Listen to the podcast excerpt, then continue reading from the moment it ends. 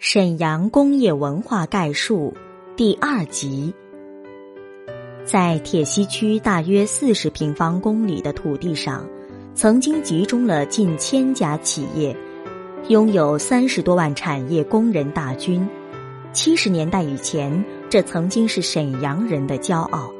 但是进入九十年代，市场竞争日益加剧，铁西工业区面临前所未有的发展压力。冗员、债务和企业办社会，成为压在国企头上的三座大山。特别是单一的所有制结构和失衡的产业结构，使铁西逐步陷入举步维艰的发展境地，成为东北现象的典型代表。企业冗员比较典型的案例，比如二零零二年处于半停产状态的沈阳桥梁厂。共有职工三千九百五十六人，其中离退休一千五百五十六人，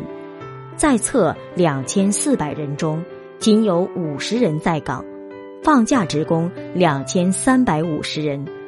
处于生产状态的沈阳重型机械集团共有职工一万五千二百零六人，其中离退休六千五百八十七人，在册八千六百一十八人中。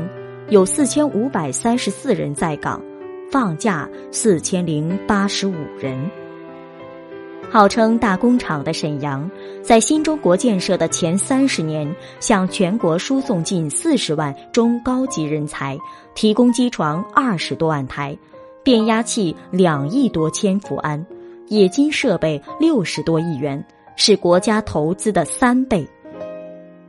三十年过去。沈阳留下了五十万退休工人和数目巨大的富裕人员，却没有留下相应的积累。养老基金没有，失业保险基金没有，社会保障体系没有，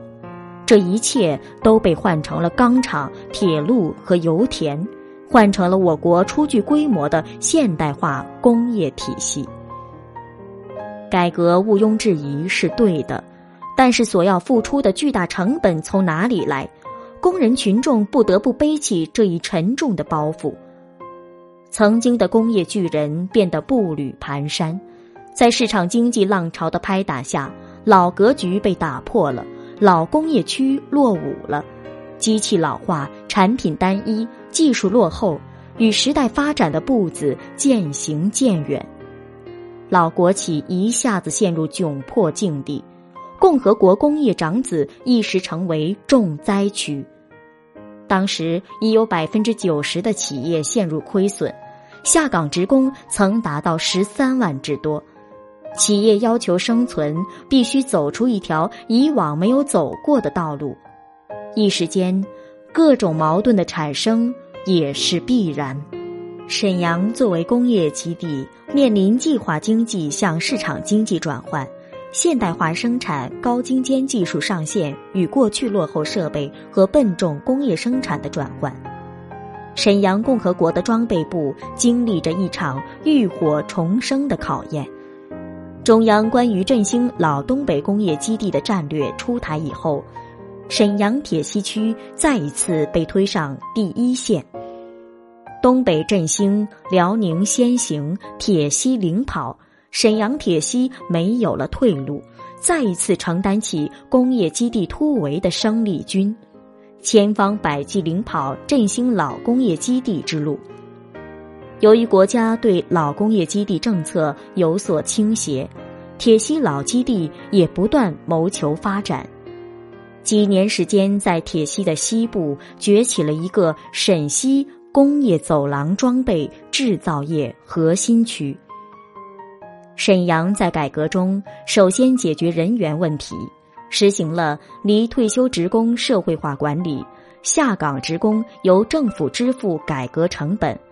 有计划的由企业人变成社会人，开发就业岗位，发展服务行业和鼓励自主创业，完善社会保障体系，养老、失业、医疗保险基本实现参保。同时，对特困户实行救济。在世界经济大格局的中国制造战略中，沈阳又凸显了它的老工业基地生产核心的内在价值，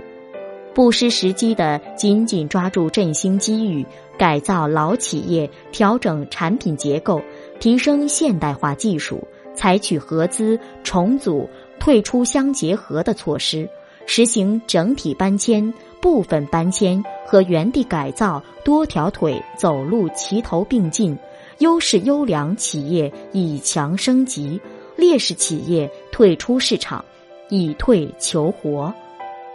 几年来，先后有二百多家大中型企业从铁西老城区陆续撤出，在动态中解决国企生存发展难题的根本途径，焕发生机与活力。腾迁的城区土地为服务业提供发展空间。改变原来铁西区公一色的功能布局，使二三产业协调发展。从二零零二年到现在，沈阳铁西完成了德国鲁尔、法国洛林等著名老工业区历时三十多年得以完成的任务，创造了脱胎换骨、沧桑巨变的改革振兴奇迹，以经济总量和财力突破千亿元为标志。实现了发展的历史性跨越，一个百姓安居乐业、社会和谐稳定、环境生态宜居的新铁西、新沈阳正展现在人们的面前。重组、合并、搬迁后的沈阳老工业基地生机勃勃，在数控机床、输变电、大型工程机械。冶金矿山、石化设备更关系国计民生和国家安全的重大技术装备和重大产品领域，有近五十个产品的国内市场率居同行业首位，有近二十个产业列国际前十名。沈阳装备制造业聚集效应和规模效应基本形成。一个崭新的沈阳工业又重新挺起共和国装备部的脊梁。到二零一零年底，沈阳共有装备制造企业两千四百九十二家，从业人员三十八点九万人，资产总额三千三百五十六亿元。沈阳在变迁中已经成为国内装备制造业集中度最高的城市。展望明天，沈阳将围绕国家装备制造业十六大专项，重点发展十大类一百个世界级产品，在世界装备制造业领域将占有重要位置。工业是沈阳铁西的魂，工业是沈阳铁西的根，中国工业的脉搏在这里跳动，中国工业的记录在这里诞生。据统计，从一九四九年到二零一零年底，在沈阳生产下线全国工业第一的设备有一百六十个，如第一台大型起重机、第一台蒸汽拖拉机、第一台 H 型钢万能轧钢机、第一台高档数控系统、第一台大容量解体变压器、第一次实现国产数控机床。最大摇臂转床。沈阳人最为自豪的是，一九四九年新中国成立时，天安门上的国徽是沈阳生产制造。沈阳老工业基地正经历着变迁，人们更多期待的是美丽的中国梦能早日实现，期待着我们的生活越过越甜美，我们的明天会更好。本节目由文化和旅游部全国公共文化发展中心与国家图书馆联合推荐。